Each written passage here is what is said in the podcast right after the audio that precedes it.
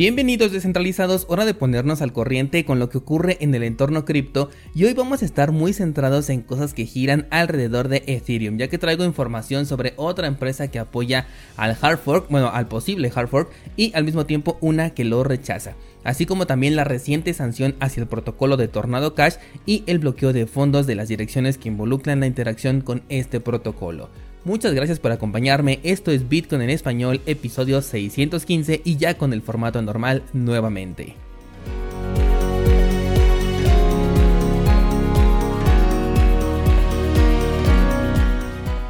El precio de Bitcoin en este momento está en 23.833, al menos mientras estoy grabando este episodio. La verdad es que tenemos prácticamente nada que decir al respecto del precio, sigue oscilando dentro de este mismo canal que ya traemos desde el mes de junio, así que únicamente voy a enfatizar que el cierre de la vela semanal ha sido por encima de la media móvil de 200 periodos, esto ya por tercera semana consecutiva, pero hasta el momento la resistencia en el nivel de los 24.200 ha sido mucho más fuerte que ha impedido que ya lo podemos considerar como un cambio de tendencia. Así que a pesar de que el precio esté cerrando ya por encima de esta media móvil, por el momento no podemos decir que ya hemos eh, conseguido un cambio de tendencia. Mientras tanto, la media móvil de 20 periodos, que es la que personalmente utilizo para identificar lo que es un cambio de tendencia, ya se encuentra en este momento en el nivel de los 29.187. Esto significa que ya también está por debajo del otro nivel de resistencia que tenemos en la parte de arriba, que está en los 30 mil dólares. Lo que me dice esto es que probablemente todavía tengamos un periodo de estabilidad dentro de este canal que podríamos considerarlo como una zona de acumulación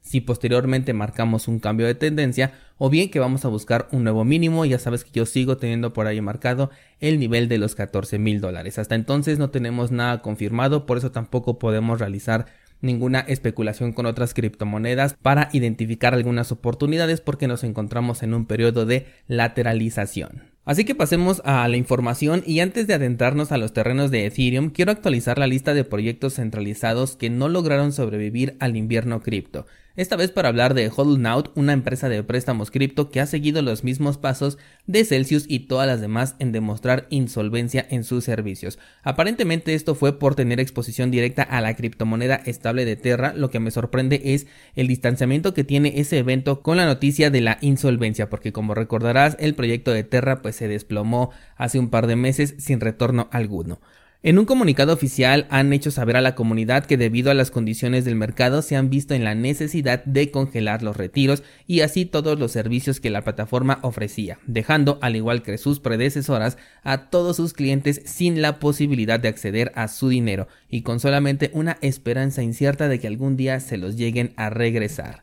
Sabes, descentralizados, sería interesante saber al final de todo este invierno cripto qué cantidad de dinero fue perdida debido a casos de insolvencia para que podamos tener una, una base de, de, cuántas pérdidas pueden generar estas empresas centralizadas y cuál es el riesgo que se está corriendo al dejar tus criptomonedas en empresas como estas. Supongo que dentro de poco se tendrá ya esta métrica, por lo tanto mi recomendación sigue siendo la misma, no tener dinero dentro de plataformas centralizadas, no importa si estamos hablando de empresas de préstamos, de trading, o sea, exchange, de creación de tokens NFT, lo que sea, porque ya vimos casos de insolvencia por lo menos tan tanto en exchange, en casas de cambio y también en empresas de lending. Ahora sí, adentrémonos en lo que gira en torno a Ethereum. Te comentaba la semana pasada, o más bien retomábamos esa especulación porque ya lo habíamos comentado desde el año pasado, de que Ethereum podría bifurcarse debido a que dejaría a los mineros sin una alternativa tan rentable para utilizar los equipos que ya posee, o por lo menos una alternativa más segura, como lo podríamos considerar con Ethereum frente a cualquier otra altcoin que se vuelva más especulativa. La semana pasada el exchange de Poloniex anunció a través de Justin Sun que desde el día 1 le daría soporte a esta posible bifurcación de la cadena de Ethereum e incluso ofreció un millón de Ether a los desarrolladores para incentivar esta bifurcación. Ya decíamos en aquel entonces que no iba a ser el único exchange en brindar este soporte y bueno, pues el día de hoy ya te traigo confirmación de otro. Y es que ahora BitMEX confirma también el soporte para este token e incluso ya permitirá desde el día de hoy, o al menos así lo anunció ayer, operar con futuros de este posible token. Este nuevo contrato será completamente especulativo, sobre todo porque aún ni siquiera existe, y van a tomar el precio base de Ethereum, pues al no existir todavía este token, pues no se sabe cuánto llegará a valer. Tomarán medidas también para evitar la especulación extrema, como por ejemplo que no se van a poder colocar órdenes de compra o de venta, ya sea eh, muy por encima del precio ni tampoco muy por debajo del mismo, esto para no generar un mercado burbuja con un token que aún ni siquiera existe ni se sabe si va a existir. Esto me resulta muy interesante porque comenzamos a, bueno, con este, con este proyecto de los futuros, vamos a comenzar a ver ya el interés con dinero real invertido por parte de inversionistas directos en una posible bifurcación. Al mismo tiempo que crece este marketing alrededor de la creación de una tercera versión de Ethereum y esto puede tener un impacto muy importante. Fíjate que también me puse a pensar el fin de semana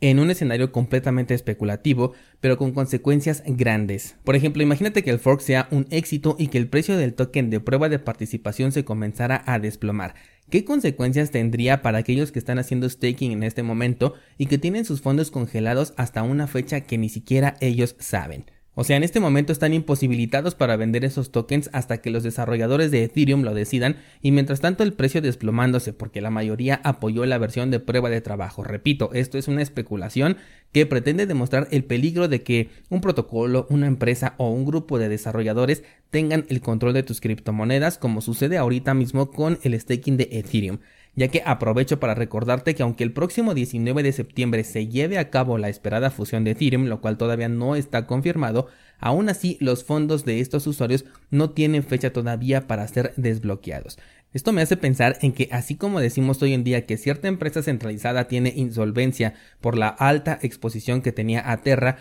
la noticia dentro de, no lo sé, un año podría ser, no, pues que es que ahora tal empresa declara insolvencia por la alta exposición que tenía al Ethereum de Proof of Stake. Como por ejemplo Lido, eh, recordemos que este token está basado justamente en un derivado de Ethereum y que sería de los primeros en ver estas consecuencias porque Lido sí se puede vender. Sin duda es un escenario muy interesante el que se avecina para la red de Ethereum y por esto que te acabo de comentar, más un rumor de que existe un ataque a la espera de la salida de Merge para llevarse a cabo y que no se puede solucionar a la brevedad posible, me hace pensar que lo que tendremos en las próximas semanas será ni más ni menos que otro retraso para el merge de Ethereum. Primero hasta finales de 2022 y posteriormente hasta el próximo año. Pero quién sabe, igual y me equivoco. ¿Qué piensas tú descentralizado? Quiero leer tu comentario al respecto. Siguiendo con este mismo tema, el protocolo de Chainlink dice que no, que por el contrario ellos se van a quedar en la plataforma que recibirá la actualización a Proof of Stake y no van a brindar soporte para esta posible bifurcación. Esto también es para tomarse en cuenta, sobre todo porque a veces las intenciones de una empresa o de una organización se quedan cortas contra la adopción de un proyecto. Y es que, siguiendo con la posibilidad de una posible bifurcación, si la comunidad se desplaza hacia este nuevo proyecto, entonces las opciones para cualquier protocolo serán o bien quedarse en aquel que está decayendo o bien irse a donde está la aglomeración de gente. Esto es similar a lo que ocurrido, por ejemplo, cuando nació Ethereum. Algunos proyectos, así como ahorita Chainlink, pudieron decir, no, pues yo me voy a quedar con el Ethereum original y quedarse dentro de Ethereum Classic. Esta decisión pudo haberles costado el proyecto entero, ya que el uso de esta red a hoy en día es prácticamente nula frente a la de Ethereum, así que tomar la decisión de negarse a una posible bifurcación tiene un impacto del que podrían terminar arrepintiéndose, mientras tanto decidir apoyar una bifurcación no tiene este mismo efecto, pues por más que el proyecto llegase a fracasar, finalmente se obtiene dinero gratis que se puede vender mientras la burbuja explota. Vamos a cambiar de tema y ahora toca hablar de Tornado Cash, el protocolo por excelencia de recuperación de privacidad en la red de Ethereum y los tokens ERC20. Y es que el Departamento de Tesoro de los Estados Unidos ha baneado a la plataforma a la que por cierto en este momento no se puede acceder. Esto debido a que la plataforma está directamente relacionada con los recientes hackeos que han ocurrido en el sector cripto e incluso se especula que tiene relación con hackers detrás de los propios ataques que supuestamente han sido orquestados desde Corea del Norte. A mí me sigue eh, surgiendo la duda de que si acusar a la Corea del Norte es una estrategia de mercadeo o bien un hecho verificable, pero bueno, hasta el momento no puedo decir nada al respecto que tenga evidencia sustentable. Eh, ¿Qué significa este baneo? Que los exchanges de Estados Unidos ahora están obligados a bloquear y reportar cualquier actividad proveniente de las direcciones de Tornado Cash. Esta plataforma sirve para recuperar la privacidad de tus criptomonedas, sobre todo Ethereum y recientemente habían eh, crecido hasta llegar a otras redes como por ejemplo la segunda capa de Ethereum o también la red de Binance que de hecho en el curso de Tornado Cash que puedes ver en cursosbitcoin.com utilicé la red de Binance para mostrar este ejemplo. Y es que gracias a la transparencia de la blockchain es posible identificar cualquier transacción proveniente de Tornado Cash y gracias al modelo de cuentas que maneja Ethereum en donde una sola dirección es la misma para cualquier token utilizado en esa misma cartera, entonces con el hecho de haber interactuado con Tornado Cash todos los tokens que hayan pasado por esa cartera están ahora marcados por empresas centralizados ahorita en Estados Unidos. ¿Qué quiere decir esto? Bueno, supongamos que utilizaste el protocolo de Tornado Cash para mezclar, no lo sé, Ethereum, pero después mandaste tokens de Chainlink a esa misma cartera o de Uniswap, pues estos también se encuentran marcados a pesar de no haber pasado por la plataforma de Tornado Cash. Y todavía no se dice nada de esto del modelo de cuentas, eh, por ahora solamente se dice que son las direcciones provenientes de Tornado Cash, pero personalmente si utilizara esta plataforma no me atrevería a enviar tokens que utilicen la misma dirección de recepción a las empresas centralizadas, a pesar de que no tengan esa interacción directa por lo que te acabo de comentar. Me metí a la plataforma de Tornado Cash para verificar el estado de la liquidez y ver si tuvo algún impacto, sin embargo la plataforma se encuentra fuera de línea. Esto no significa que los usuarios perdieron el acceso a su dinero porque todo está en contratos inteligentes registrados en la blockchain, pero el acceso por lo menos a través de la página en este momento no lo pueden tener. Este es un punto que justamente expliqué en el curso de Tornado Cash, al cual con esta decisión de baneo voy a agregarle una actualización hoy mismo a este curso. El baneo de esta aplicación nos deja claro que el protocolo sí tenía resultados efectivos, no estoy hablando de resultados 100% porque sí tenía sus puntos únicos de fallo, pero finalmente era una entidad molesta para el rastreo de los tokens. Por otro lado, y también como lo menciono en el curso, Tornado Cash sí cumple con esa descripción de que es utilizada para el lavado de dinero, pues cada hackeo que recuerdo en donde se buscó recuperar la privacidad del dinero que se robó siempre tenía involucrada la palabra Tornado Cash, por lo que me resulta imposible negar esta conexión. Ahora, importantísimo, sobre todo si manejas Ethereum, es posible que si utilizas servicios descentralizados como Uniswap, por poner un ejemplo, puedas recibir tokens que provengan de una interacción con Tornado Cash y si te los llevas a servicios centralizados, sobre todo aquellos que están ahorita en Estados Unidos o que se unan posteriormente a esta restricción, tus fondos pueden llegar a ser bloqueados aunque tú nunca hayas utilizado esta plataforma, así que es momento de tomar precauciones. Otro punto importante es que las criptomonedas estables como por ejemplo el USDC y el Tether tienen su sede en Estados Unidos y ellos a través del protocolo pueden bloquear ciertas criptomonedas directamente sin importar si las tienes en una cartera en hardware. ¿Esto por qué? Porque son empresas centralizadas que a través de su propio código pueden generar este bloqueo y si se lo solicitan, que seguramente se los van a hacer, pueden bloquear esos fondos directamente en tu cartera y no los vas a poder sacar de ahí, así que mucho ojo con esto. De esta noticia podemos sacar un montón de conclusiones. Por ejemplo, preguntarnos, ¿utilizar Tornado Cash entonces es malo?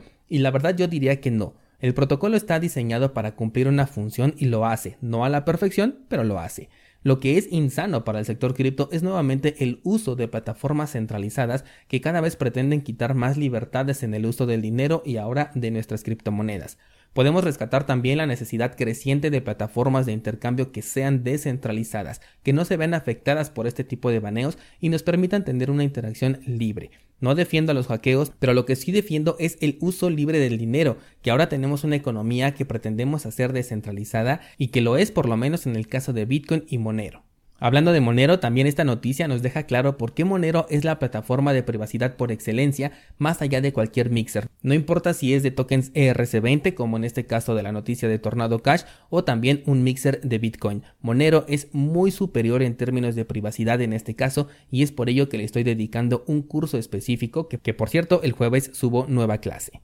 Circle, por su parte, la empresa detrás del USDC, una de las monedas estables más populares, ya baneó ciertas direcciones cripto que están asociadas a Tornado Cash. ¿Por qué razón? Repito, porque USDC también es centralizada. Pero lamentablemente esto también le va a pegar a monedas como DAI, que sin bien no te pueden bloquear directamente desde el protocolo, como sí ocurre con USDC o con Tether, también podrían ser bloqueados estos fondos, sobre todo si llegan a servicios de intercambio que son centralizados. Por el momento solo en Estados Unidos, pero esta medida puede crecer y expandirse a otros exchanges. De hecho, me atrevo a pensar que esos otros exchanges van a ver un incremento en la llegada de estos tokens que tienen interacción con direcciones de Tornado Cash, al igual que plataformas como Uniswap y por eso te advertía hace un momento que es posible que si interactúas con esta red recibas uno de estos tokens provenientes de una dirección marcada. Vaya tema descentralizado, sin duda este puede ser el punto de partida para nuevas creaciones que nos permitan seguir eh, ese camino de la descentralización y me deja pensando